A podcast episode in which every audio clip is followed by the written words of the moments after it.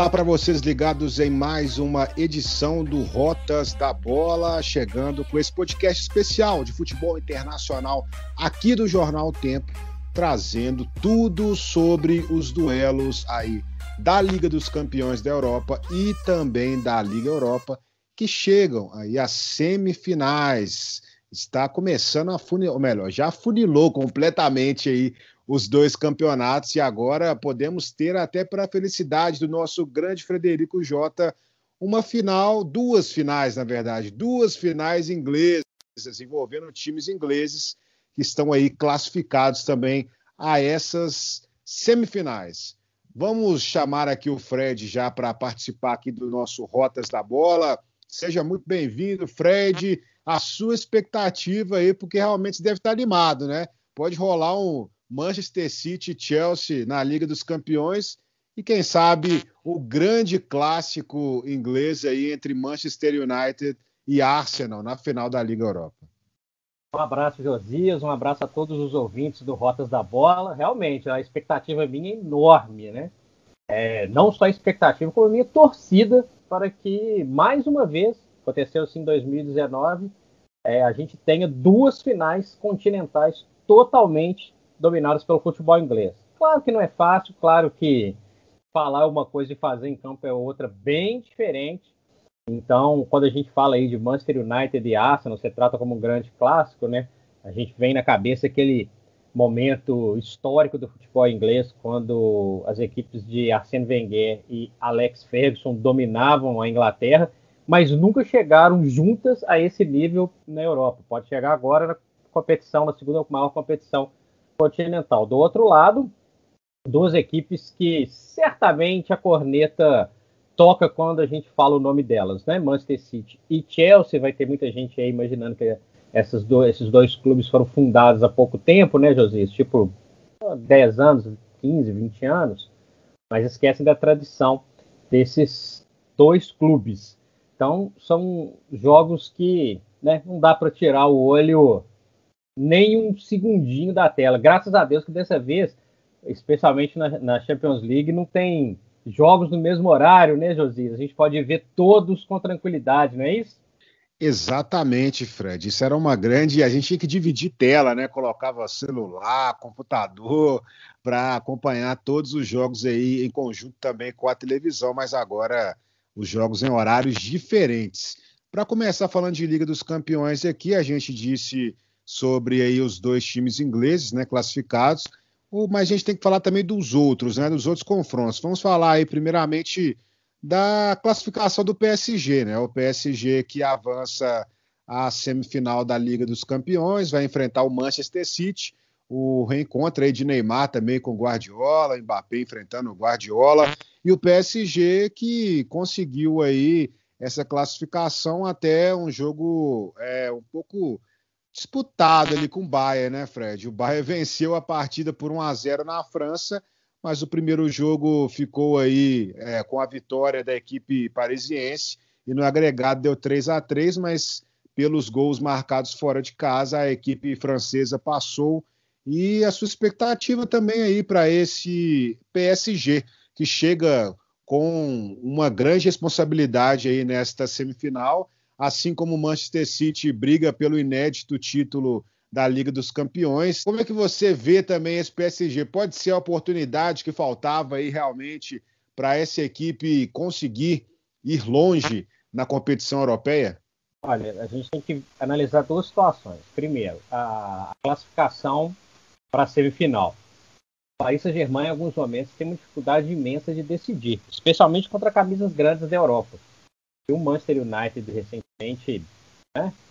Manchester United bem longe do, dos seus melhores momentos, eliminaram o Paris Saint-Germain em, plena, em pleno Parque de Prince. E o Bayern de Munique quase que eliminou também. Vamos falar aqui que o Neymar teve várias oportunidades, foi eleito o, o melhor jogador em campo, mas não colocou a bola na casinha, Josias. O Neymar tem números sensacionais na Champions League, vou até passar aqui para os nossos ouvintes. São 67 jogos. Nesses 67 jogos que ele fez pela Champions League, ele fez 41 gols e deu 26 assistências. Ou seja, dá 67. Então ele participou de 67 gols em 67 jogos. É uma marca fenomenal. Mas com o Paris Saint-Germain, na hora de decidir, ele não coloca a bola na casinha. A bola bateu na trave três vezes do Neuer, Neuer fez grandes defesas e, e tudo mais. Então, quando a gente vê que o Neuer fez grandes defesas, a gente logo vai pensar que o Paris Saint-Germain é, teve um jogo tranquilo e não teve. Ele correu risco o tempo inteiro com uma vantagem construída na Alemanha. E diante de um Bayern completamente esfacelado, sem Lewandowski, sem Goretzka e sem vários outros jogadores, o, o, o time alemão que também está bem longe daquele momento bacana da temporada passada. O re, resta a gente saber qual dos dois clubes, a gente pode dizer aí, para alegria de muitos, né? Quais dos dois novos ricos vai ter mais pressão para vencer essa semifinal, ô Josias? O Manchester City ou o Paris Saint-Germain? O Manchester City tem o Guardiola, que vai a uma semifinal com o Manchester City pela primeira vez e vai com a pressão toda dele, Guardiola, de conquistar um título europeu sem estar no Barcelona. E o Paris Saint-Germain tem um investimento altíssimo e por mais que conquiste título atrás de título na França, a gente sabe muito bem qual é o interesse do, do clube francês e do governo do Catar, que é o, é o, patrocinador, é o quem coloca a grana lá no, no, no time do Neymar. Eu acho que o Paris Saint-Germain é um time irregular ainda, é um time com brechas na defesa, não tem um meio de campo brilhante. A gente viu essas partidas com o Draxler, por exemplo, que é um jogador muito abaixo de um, de um grande nível europeu. Tem o Mbappé que dispensa comentários, tem o Neymar que tem esses números, mas que precisa decidir jogos mais importantes. E tem também o Navas que costuma crescer demais na, em etapas decisivas da Champions League. E eu gosto muito do Marquinhos, zagueiro, que é um jogador que dá muita consistência ali para a defesa do Paris Saint-Germain. O trabalho do Guardiola, ao contrário do trabalho do Pochettino no Paris Saint-Germain, é um trabalho mais longo, é um trabalho mais estável, um trabalho que permite com que o, o, o, Manchester City chegue mais encorpado. Ainda assim, eu acho que o Manchester City não é ainda um, um, um time avassalador, um time 100% confiável. Inclusive, chegou a estar perdendo por 1 a 0 para o Borussia Dortmund e demorou um tempinho para encontrar o seu caminho ali, né? O glorioso Henry Kahn deu aquela ajudada, né? Meteu mãozão na bola, um lance bizarro lá em Dortmund, que ajudou muito o Manchester City naquela partida. E lembrando, né, Josias, que o Guardiola fez uma opção de novamente entrar em campo sem nenhum atacante de ofício, né? Não entrou o Sterling, não, não entrou o Sterling entrou no finalzinho do jogo, mas não começou o jogo com o Sterling, não começou o jogo com o Gabriel Jesus. O Agüero é uma outra situação, né? Uma condição física dele não é adequada. Então quero ver também qual vai ser a estratégia do Guardiola para esse jogo contra o Paris Saint-Germain. Lembrando que o campeonato francês não vale nada para o Paris Saint-Germain e que a Premier League já está muito bem encaminhada para o Manchester City, que pode ganhar tudo nessa temporada, porque ainda está na, na FA Cup, joga. Nós estamos gravando esse programa na sexta-feira, dia 16. Joga neste final de semana agora contra o Chelsea numa semifinal. Faz a final no outro final de semana da Copa da Liga Inglesa contra o Tottenham do Mourinho, que não ganha nada há muito tempo e pode, né, tá na mão aí para vencer a Premier League. Pode ser um fato inédito conquistar essas quatro taças. Eu vejo o Manchester City como uma equipe mais organizada. É, você concorda, Josias, ou você acredita no Paris Saint-Germain mais presente e tentando colocar o favoritismo? Lembrando que o jogo de volta é na Inglaterra. Pois é, Fred, eu vejo a situação da equipe do Paris Saint-Germain, como você salientou, a questão da pressão também, né? Pode influenciar nesse momento o Paris Saint-Germain que, que busca também isso pelos investimentos, mas eu vejo uma debilidade muito grande ali no sistema defensivo também da equipe do Paris Saint-Germain, né? A gente tem que citar que vai enfrentar um Manchester City aí com, com De Bruyne voando, a possibilidade até de ser eleito, quem sabe, com a conquista, né, uma possível conquista de Champions League, o melhor do mundo. Então é assim, é um time que tem um ataque muito poderoso, mas eu acho que tem peças ali que estão destoando na questão da marcação mesmo, né? Então essa é a grande preocupação que eu tenho em relação a isso. Mas é, é um jogo que eu vejo em aberto, eu não consigo aqui determinar realmente um grande favorito aí nesse confronto, pela situação até colocada por você aí mesmo de, de serem equipes, né, os, os novos ricos, vamos dizer assim mesmo, do futebol. Mas eu não sei não, meu Fred. Estou achando que o Neymar e o Mbappé vão aprontar para cima do Guardiola e vão acabar deixando você aí um pouco triste, viu? Fora da de uma final de Champions League. Mas pelo outro lado, Fred, a gente tem que colocar aqui também em pauta o confronto que vai ser feito, vai ser aí entre Real Madrid e a equipe do Chelsea. O Real Madrid que eliminou o Liverpool, né? A gente viu o que aconteceu, infelizmente você não teve muito êxito nesse processo aí com a equipe do Liverpool, né? O Real Madrid acabou avançando realmente a semifinal, um time maior campeão da Champions League e com a possibilidade aí de encarar esse Chelsea, o Chelsea, né, Fred? Que a gente, você falou aí que o pessoal acha que o Chelsea foi fundado há cerca de 10 anos aí pelos investimentos também colocados pelo futebol, pelo futebol estrangeiro, mas eu digo pelo Abramovich, né, que realmente colocou o dinheiro dele aí das suas propriedades petrolíferas para ajudar a equipe do Chelsea, que inclusive alcançou a semifinal é, da Champions League pela oitava vez. Né? Essa é a maior quantidade aí de aparições aí da equipe, é, de uma equipe inglesa, exatamente nessa fase do torneio, o que mostra que o Chelsea está acostumado a disputar é, as, semifinais de Champions League. A sua expectativa, eu sei que você ficou um pouco decepcionado aí, mas o Real Madrid mostrou uma evolução muito grande, né, Fred? Inclusive, o Real Madrid venceu o clássico espanhol para cima do Barcelona e tem uma possibilidade até de conquistar o título de La Liga. Pois é, Josias. O, Real Madrid viveu dias importantes, né? Venceu o Liverpool por 3 a 1 venceu o clássico contra o Barcelona, com um golaço de letra, inclusive, do Benzema, e empatou com o Liverpool em Anfield, né? Lembrando que não estou desmerecendo o Real Madrid não, tá? Mas o Liverpool muito abaixo daquele time com aquela grande intensidade, com aquele estilo de jogo tão vibrante do, do, do Klopp. O Courtois foi muito importante, ele fez duas defesas fundamentais neste jogo na, na Inglaterra, que garantiu a classificação do Real, mas o Liverpool muito abaixo do que a gente espera do Liverpool. Uma temporada péssima do Liverpool que não vai ganhar nada nessa temporada e, pior ainda, pode ficar fora da Champions League na próxima temporada porque não está no G4 da Premier League e vai ter que se virar aí porque tem. A gente vai falar isso depois em outras fotos da bola, mas com possibilidade de ter surpresas aí no G4 da Premier League, com boas campanhas do Leicester, do West Ham, do o Chelsea mesmo não é, não não está garantido no G4, enfim, o Liverpool tem problemas para a próxima temporada inclusive. Por outro lado, o Real Madrid cresce na mão do Zidane mais uma vez, na, onde, é, no momento da temporada que é necessário. Ele faz ajustes na equipe, ele consegue dar um ritmo importantíssimo para essa equipe do Real Madrid, consegue fazer funcionar alguns jogadores que não vinham muito bem. O Atlético de Madrid dá aquela patinada, né, Josias? A gente sabe que você é fã do Atlético de Madrid, mas o Atlético de Madrid também permite essa reação não só do Real, como do próprio Barcelona em La Liga, e isso tudo dá combustível para o Real Madrid na Champions League.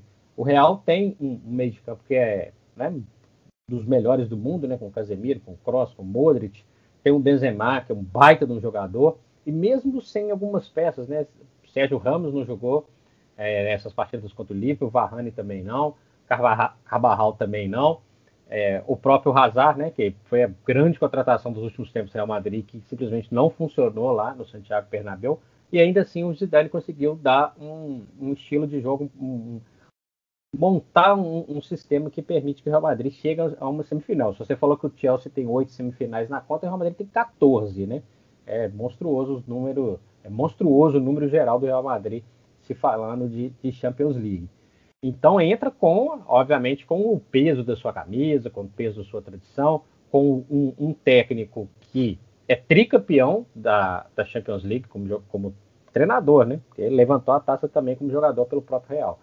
E, e cheio de jogadores experientes. O Chelsea não tem esses jogadores super rodados em decisões de Champions League, mas tem um time em crescimento, um time que também passou a ser bem organizado pelo Thomas Tuchel e eu tenho comigo o seguinte, Josias, que o Real Madrid, se ele tem o peso da tradição, o peso da camisa de ser o maior campeão, ele não tem, ao contrário de outros anos, uma discrepância em relação aos seus principais rivais, nesse momento, por exemplo, o Chelsea. Queria até trazer uma situação aqui.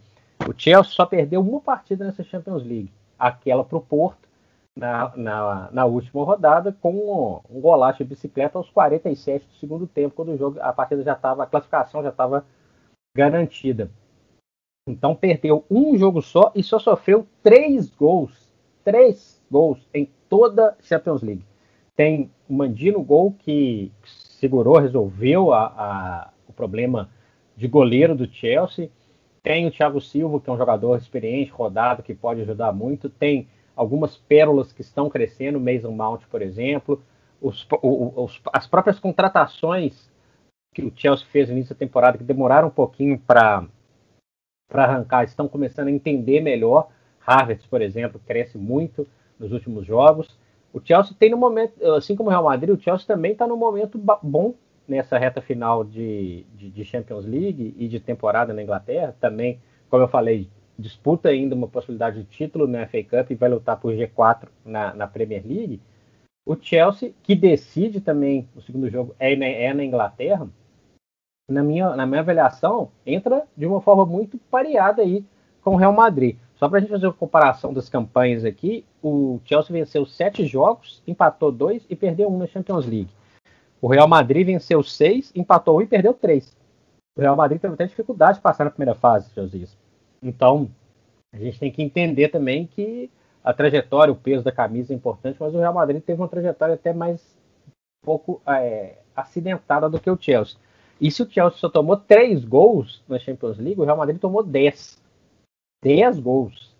Então tem uma questão aí também do Chelsea saber aproveitar e, e entender ali a, a, algumas fragilidades da equipe de Madrid. Para mim tá taco a taco. Para mim tá taco a taco. Eu não cravaria nenhum favorito. Aliás, nos dois confrontos não tem nenhum favorito, para te falar a verdade. É, você concorda ou tá mais ou menos é, tá mais ou menos por aí, ou você acha que tem um favorito destacado que a tradição do Real Madrid na Champions League pode ser o diferencial para tirar o Chelsea, Josias? Pois é, pode, pode até ser, né, um diferencial, né? Mas eu acho que o problema talvez do Chelsea em relação a esse confronto aí com o Real Madrid, por todo o histórico que apresenta o Zidane também nesse tipo de competição, né? Ele se sente extremamente confortável, né, na Champions League, né? Uma coisa impressionante aí o trabalho do Zidane na competição internacional, né? E o que eu vejo é que o Chelsea chega hoje como um projeto, né? De um, um time que estabeleceu um projeto que está florescendo muito rapidamente, né? A gente não o, o, é, são muitos jogadores novos na equipe do Chelsea. A gente esperava um amadurecimento, talvez para a próxima temporada ou, ou na sequência da próxima temporada, ou até mesmo nessa mas a equipe do Thomas Tuchel vem fazendo aí é, grandes proezas nessa, nessa reta final aí também de, de alinhamento, apuração aí do campeonato inglês, da própria Liga dos Campeões. Então acho que vai, vai encontrar um time do Real Madrid que talvez seja mais calejado. A gente pode até citar aqui a questão do meio-campo do Real Madrid, né? Com, com Casimiro, Tony Kroos, Luca Modric, que são jogadores que que carregam também uma grande experiência nesse tipo de competição e a gente até pode colocá-los aí. O pessoal está citando ultimamente que a gente pode citar o meio é, campo do Real Madrid como um dos mais é, vitoriosos e também um dos mais marcantes da história do futebol espanhol, né? Porque o Barcelona teve a época de Xavi e também Iniesta, é, mas o Modric, Kroos e até o Casemiro, eles também fazem um meio de campo bastante potente e marcante na história do Real Madrid. E mais uma vez eles comprovam isso chegando a uma semifinal, como você bem disse, Fred, a 14 semifinal aí da equipe do Real Madrid, a maior quantidade entre os clubes, né, do futebol europeu, né? É um verdadeiro rei aí da competição então, vamos ver, vai ser o confronto entre a experiência aí do Real Madrid com as suas peças, até citando que o Real Madrid com dificuldades aí pela questão defensiva, já que não teve dificuldades assim, eu digo, mais porque faltou a, as, os, dois, os, dois, jogadores é, titulares, né? O caso ali do Sérgio Ramos, do Varane, mas o Real Madrid conseguindo superar as expectativas, então vai ser o confronto entre a experiência do Real Madrid nesse tipo de competição contra o jovem time do Chelsea.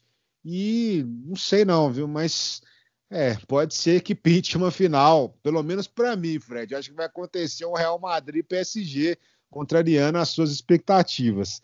Mas a gente, vou deixar você falar depois o seu palpite, mas a gente já pode pular aí para a Liga Europa também, né? Porque a análise nossa também chega à Liga Europa, que tem as definições aí também dos semifinalistas. O Arsenal, a gente vai falar jogo por jogo, mas só adiantando, as semifinais vão envolver aí a equipe do Arsenal enfrentando o Vidia Real, que conta com aquele treinador que passou pelo Arsenal, né? O Niall Emery, que mais uma vez chega a uma semifinal aí de Liga Europa. Impressionante o desempenho que ele tem nesse tipo de competição. E o Manchester United vai pegar a Roma. Primeiro o seu palpite para a final da Liga dos Campeões e depois a análise dessas semifinais de Liga Europa, Fred. A, a minha opinião barra torcida é Manchester City e Chelsea. Manchester City, ele, eu vejo ele com menos pressão do que o Paris Saint-Germain, por incrível que pareça. Como eu falei, a gente teria que medir a pressão que cada um tem.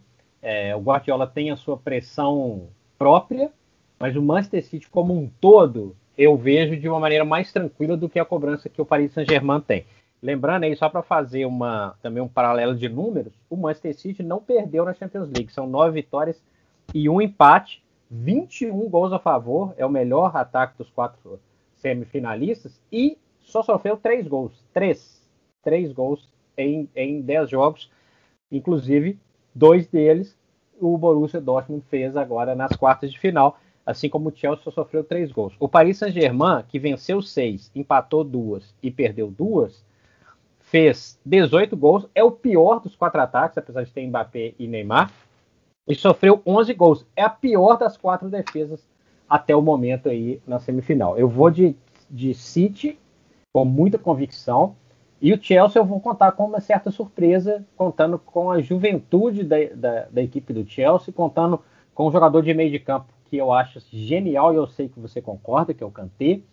E vejo como uma grande possibilidade do Chelsea vencer o Real Madrid, classificar diante do Real Madrid, exatamente pelo fato de a pressão, nesse caso, é muito maior para cima do Real Madrid, porque tem a tradição de ser o maior campeão, de ser um time que está sempre chegando nas semifinais, de ter jogadores experientes já acostumados com esse tipo de jogo.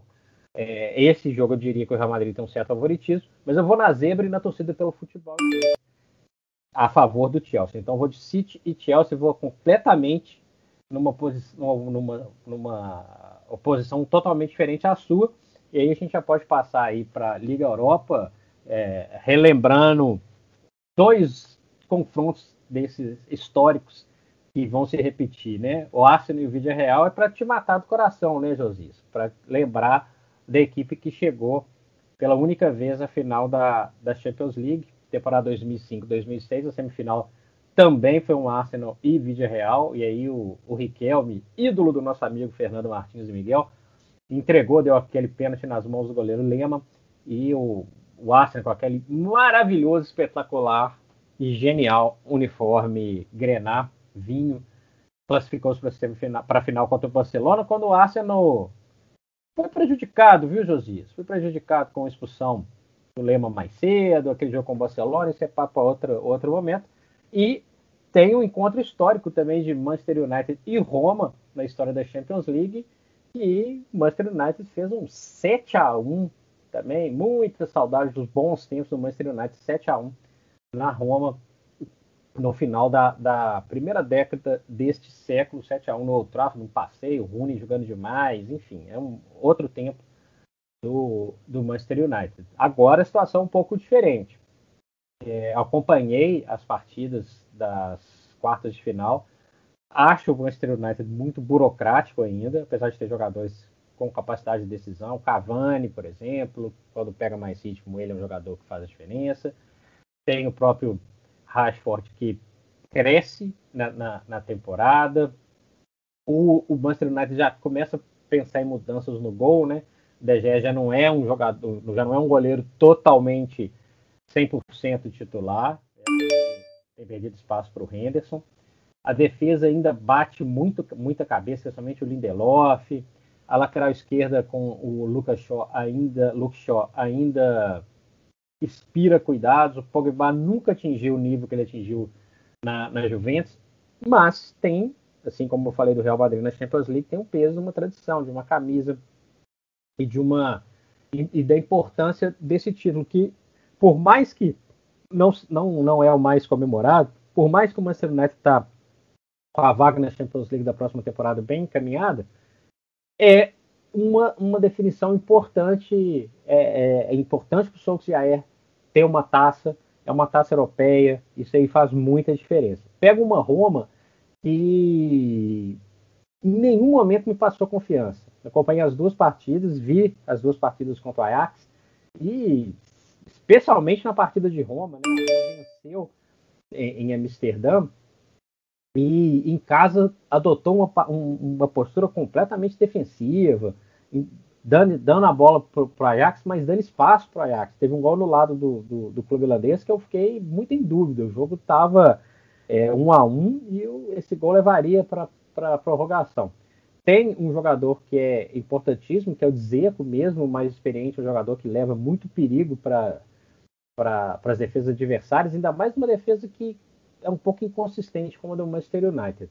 Lembrando que nesse caso a Roma decide o, o segundo jogo é na Itália, então o Manchester United vai ter que tentar fazer um, uma boa partida em Old Trafford para conseguir levar uma vantagem interessante para a partida de volta. O United para mim é favorito, obviamente tem minha torcida, né, Josias, como você já sabe, mas é, é uma questão de favoritismo mesmo. Eu acho que é uma equipe ainda em transição, mas melhor do que a Roma. E você? Eu também vejo o Manchester United nessa caminhada aí um pouco mais efetivo do que a Roma. O problema é que o Manchester United, como você disse, aí vem sendo mais burocrático, mas é porque o Manchester United, a gente lembra que o United conquistou recentemente a Liga Europa também, mas é um time que não, não importa, não, não, tem muito valor essa competição assim dentro do, das expectativas do torcedor e também do clube, né?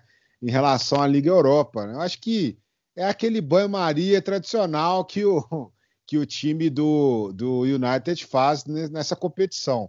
Então, mesmo desse jeito, eu acho ainda que o futebol inglês, nesse confronto específico contra a Roma, chega com uma vantagem muito é, superior, né? Então, é, eu, eu imagino realmente, Fred, que vai acontecer um duelo inglês, né? Aí sim, né? Na Liga Europa, eu acredito que realmente vai acontecer um duelo inglês na final, porque o vídeo é real, a gente vai ser, você também vai comentar daqui a pouco aí, treinado pelo Ney Emery, né? Também não é aquela equipe que inspira tantas, tanta confiança assim. E o Arsenal, mesmo sofrendo nas semifinais, né? O primeiro jogo, principalmente, foi um jogo meio, meio complicado do Arsenal contra o Slavia Praga, mas no segundo jogo, o Lacazette deixando a marca dele, o Arsenal dominou completamente o Slavia Praga e chega, para mim, muito mais capacitado para esta semifinal diante do, do vídeo real. Lembrando que o Naemery, ele é o treinador que mais vezes chegou à rodada de semifinais aí da história da Liga Europa. Ele que já comandou o Valência, o Sevilla e o próprio Arsenal, chegou com o Arsenal também na semifinal. São seis semifinais né, que ele atinge. Mas neste caso específico, acho que o Arteta vai levar uma vantagem é, em cima dele nesse confronto. Então, eu imagino realmente que vai dar aí um, um Arsenal e Manchester United na decisão. E aí sim nós vamos ver o que, que vai acontecer com o Arsenal, mais uma vez enfrentando um rival, né? Que eu, pelo menos coloca o rival né, nesta decisão, já enfrentou o Chelsea e tomou para dentro, né, naquela final de Liga Europa. Imagina o Arsenal perdendo mais uma vez. Se não me falha a memória também, Fred, é a oitava vez que o Arsenal, contando com aquela, aquela é, Copa das Feiras, né? É a oitava vez que o Arsenal chega aí na, nesta, nesta semifinal né, de competição que Copa das Feiras, Copa da UEFA, Liga Europa, o Arsenal de novo está na semifinal. Lembrando que o Arsenal chegou na é a terceira vez consecutiva, ou melhor, a terceira vez nos, nas últimas quatro edições de Liga Europa que o Arsenal chega na semifinal. Quem sabe agora consegue emplacar um título aí europeu, que é uma coisa que está faltando para o Arsenal, que falta na história do Arsenal. Olha, Josias, é... vou te falar, o Arsenal ele tem, a gente deixa sempre, te deixa sempre aquele gostinho assim que vai acontecer alguma coisa, que tem muito potencial, que tem é, é, jogadores que vão estourar, que vão fazer acontecer. Essa é a impressão que sempre passa, né? O que, o, que jogou o Smith Rowe diante do, do, do Slatan, o que jogou o Saka, é, que quão importante foi o Lacazette nessa partida. Lembrando que o Aubameyang contraiu malária, né? E por isso ele ficou de fora dessa partida contra a equipe da República Tcheca. Vamos ver como é que vai ser a recuperação do jogador do Gabão. Eu, eu realmente eu fico sempre na expectativa do Arsenal mostrar um algo mais. Do Arsenal mostrar o potencial todo que tem. Eu preferiria um time do Arsenal com jogadores é, mais jogadores de rodagem, mais jogadores experientes, até para esses, esses, jogadores mais jovens eles terem uma possibilidade maior de crescimento. Ah, você vai falar, mas tem lá, tem o Aubameyang, tem, tem o Davi Luiz, tem o, o, o Chaka, mas exceto aí pelo Aubameyang, o Arsenal deveria ter jogadores de mais peso, né? O Davi Luiz é muito irregular, como a gente sabe. O, o, o, o Chaka a gente sabe também o perfil dele, né? Um jogador que bate até na sombra, um jogador muito inconsistente. Então, assim, eu vejo o Arsenal numa temporada, se a gente considerar só 2021, muito boa, com bons números, com um crescimento nítido. Mas lembrando que o crescimento é, é nítido, é importante e tudo, mas, mas o Arsenal é só o nono colocado na Premier League, Josias, para a gente ter uma ideia de, do, do início que foi muito ruim muito ruim do Arsenal. Muito ruim. Muito ruim. Então, é, é uma equipe que não inspira confiança 100%. E, obviamente, tem mais camisa, obviamente, tem mais possibilidades do que o vídeo real na minha avaliação, que corre por fora, como vários momentos uma equipe do Naemery correu. Né? O, o próprio Sevilha mesmo, né, no, no, nos anos que ele passou por lá, em nenhum momento chegou como hiper favorito. E isso é importante para o Naemery. O próprio Vídeo Real faz um, uma temporada segura, tranquila, mas se a gente fosse analisar, não tem aquela, não tinha essa projeção para chegar a uma semifinal europeia. E, e, acaba que foi muito favorecido, né, pela sorte no, nos duelos, né? Pegou o Dinamo Zagreb que né, fez a, a, a festa na, na, na, Liga Europa um pouco antes, né, quando eliminou o Tottenham do, do Mourinho e, e, e, companhia limitada, mas pegou uma equipe mais frágil, se aproveitou disso, não é culpa dele, caiu ali ok, mas é apenas a sétima colocada na, em La Liga, que é um torneio que a gente sabe que, dependendo do, do, do seu momento, dá para chegar um pouco mais acima, né? O, o Villarreal está a mais de 20 pontos de distância do Atlético de Madrid, que é o líder. Sétimo colocado, enfim, faz uma campanha um pouco irregular e confia muito numa possibilidade de, de, ataque, tem um ataque mais poderoso, mas uma defesa muito irregular. Então, o Arsenal, que decide o segundo jogo é em Londres, eu vejo o Arsenal com um pouco mais de vantagem. Lembrando, se a gente, você falou aí de números de, de chegadas às semifinais, contando tudo, o, o recorde inglês é do Liverpool, que chegou 19 vezes em semifinais europeias. O United chega à sua 18ª, o Arsenal chegou à a, a, décima. E é, um, é, é tradicional, e, mas precisa de aumentar também sua lista de, de títulos. E esse título específico é a única possibilidade que o Arsenal tem de chegar à Champions League do ano que vem. Então, muito mais do que uma conquista, muito mais do que uma afirmação da, da equipe ali, que para mim é muito irregular nas mãos do, do Arteta, é, é, é, significa uma vaga na Champions League. Então, essa, é, essa, essa, esse título vale muito, muito, muito, muito mais para o Arsenal do que ele pode imaginar.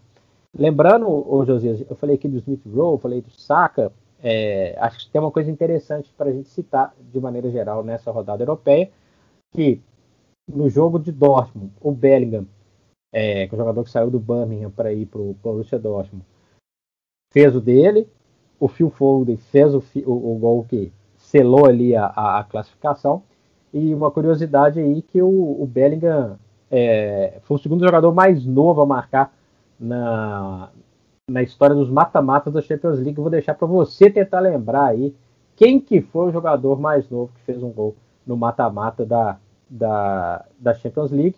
Antes, claro, queria sua opinião aí sobre Arsenal e Villarreal.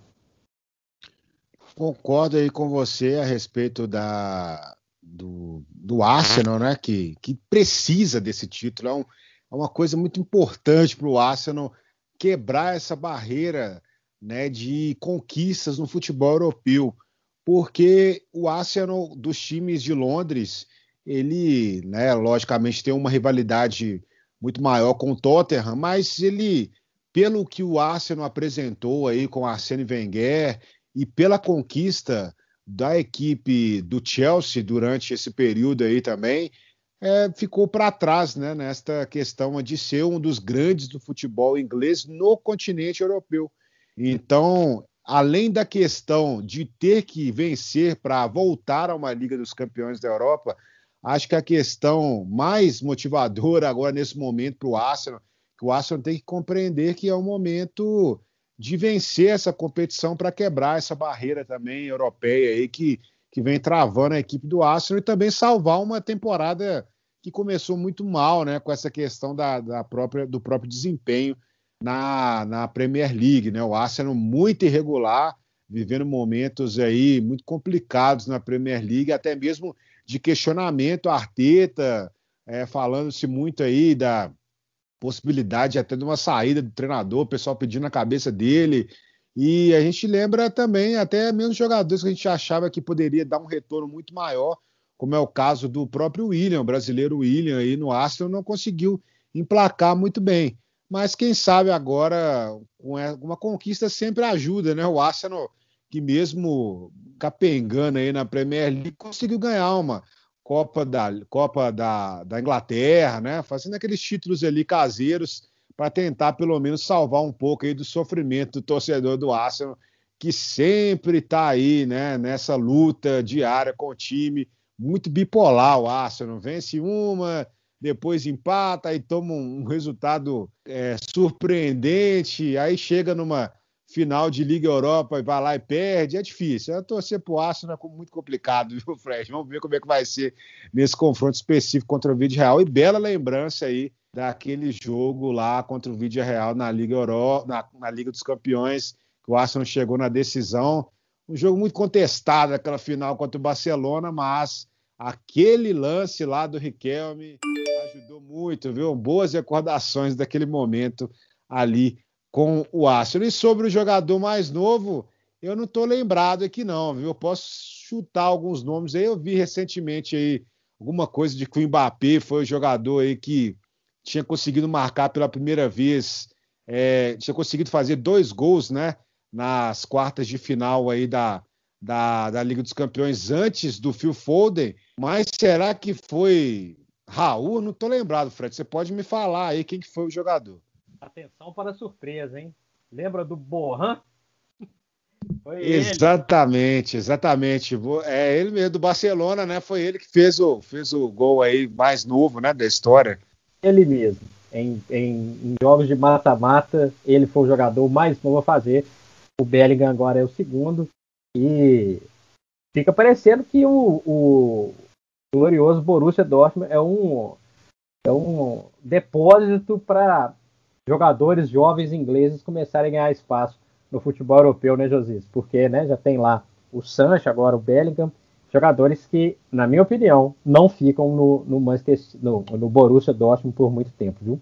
Exatamente, Fred. Então a gente vai chegando ao fim aqui da nossa edição do Rotas da Bola, mais um Rotas da Bola comentando aí sobre o futebol inglês. Ó, inglês é para dar aquela moral, né, pro Fred aqui, mas o futebol, obrigado, obrigado. futebol europeu de forma geral, a gente vai voltar aí com, com mais é, é, podcasts especiais aqui do Rotas da Bola, trazendo também a situação da querida Major League, né, do futebol ali da, da América do Norte, que vai começar, né? Vai as rodadas iniciais serão abertas aí da competição e nós vamos trazer um convidado especial para falar sobre isso e também sobre a Conca Champions, que chega aí às quartas de final. E também vamos comentar muito sobre a Eurocopa, que está por vir aí também, logicamente trazendo mais detalhes também da Liga dos Campeões e da Liga Europa e também convidados especiais, porque nós vamos aí também reativar nas, no, nas próximas semanas aquele Rotas da Bola especial com vários jogadores brasileiros que estão em mercados alternativos do futebol, Fred. Então, mais uma vez, eu agradeço a sua participação aqui. Pois é, o projeto está de vento em popa, né? Mais de 30 edições do Rotas da Bola, um projeto que eu tenho muito orgulho de, de, de a gente ter criado, né, Josias? E cada vez com mais ouvintes, cada vez com mais interação, com convidados. Então, em breve aí muitas novidades e como você já cantou a bola, não vamos ficar só na Europa. Recentemente a gente teve um programa só sobre futebol argentino com Fernando Martins e Miguel. Então, em breve, vamos, vamos ter outras novidades aí. Aguardem, aguardem que o Fatos da Bola é feito com muito carinho, com muita dedicação e nossos ouvintes sabem muito bem disso. É isso, Josias, um grande abraço. Um grande abraço, Fred, um grande abraço a todos os nossos ouvintes. Esse foi mais um Rotas da Bola o podcast de futebol internacional de O Tempo. Até a próxima e um grande abraço.